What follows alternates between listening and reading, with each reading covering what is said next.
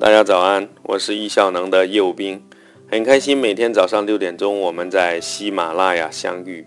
感谢所有的老朋友，也欢迎今天刚刚加入的新朋友。时间是一个人最稀缺的资源，人人都需要时间管理，忙就来学易效能。我们这个专辑一共一百期，每期大概六分钟，每天早上六点钟更新。最近的话题我们谈的是情绪，情绪管理。它是精力管理的组成部分。我说过，时间管理的基础是精力管理。当我们处在精力的高低正负，就会影响到我们的效率高低。情绪到底来源于哪里呢？我们在前两讲谈到了一个公式，我们也谈到了很多的观点。这个公式的背后是发生了一件事情，我们抗拒，抗拒的背后是来自于我们的信念。我们的信念就会产生自动化的反应，最终就获得了“我是对的”这么样一个架构。所以，事件、抗拒、信念、自动化反应，我是对的，这是一个我们情绪的非常重要的来源。那我们具体来分析一下，今天我所谈到的情绪，它的来源不是事实这本身，而是我们对事件的认知，其实就是我们的信念与认知的系统。我们有怎样的信念与认知的系统呢？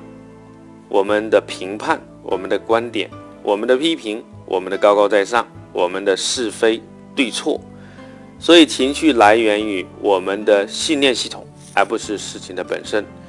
是在于发生的一件事，我们对它有怎样的一个认知？这个认知的背后是我们的价值观、世界观和人生观。第二点，我们要谈一下。一个很重要的一个观点，叫事情是中性的，好坏、对错、美丑，完全来自于我们自己的一个演绎。大家有机会的时候去看看《道德经》的第二章：“天下皆知美之为美，斯恶已；皆知善之为善，斯不善已。故有无相生，难易相成，长短相形，高下相倾，音声相和，前后相随。”所以好坏对错美丑是对应的，所以说美与丑对与错福与祸，都是自己对这个世界的一个认知。每个人都有一个自己这样的一个世界，这个世界并不相同。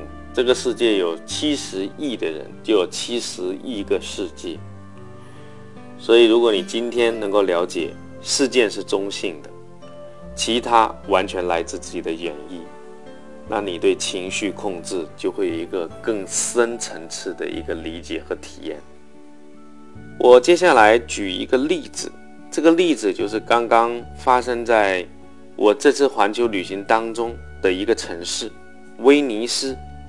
大家想到威尼斯会想到什么？想到我们小学课文“水上的城市”啊，真的很美。也正是因为这样的一个课文，让我想这辈子我有机会一定要来意大利的威尼斯。我在这次环球旅行一个月的过程当中，我设计了来到意大利六七天。那其中我到威尼斯待了一两天的时间，在这一两天的时间，我体验到威尼斯的美。当我上到威尼斯的钟楼，我俯瞰整个威尼斯的时候。我发现居然有这样美丽的一个城市，这样的建筑。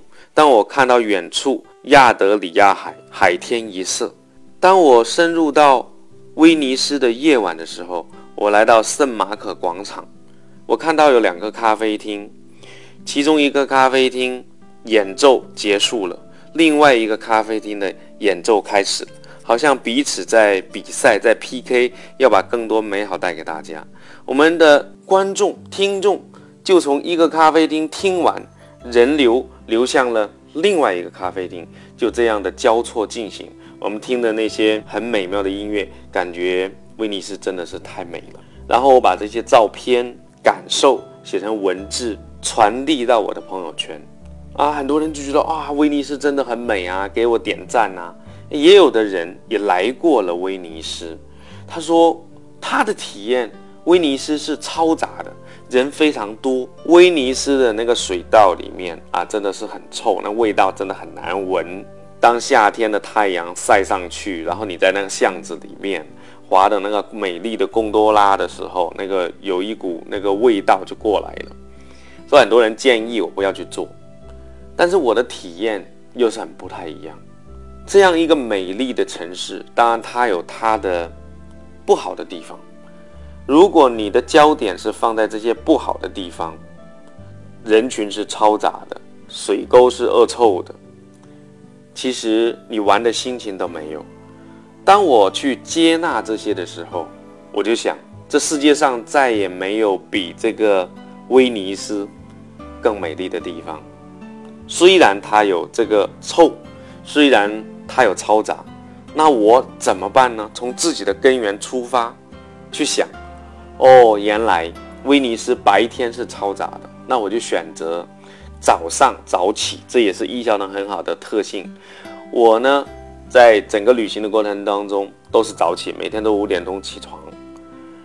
然后呢，我就很早的起来，我去带着儿子和同伴去跑步，发现威尼斯连一个人都没有。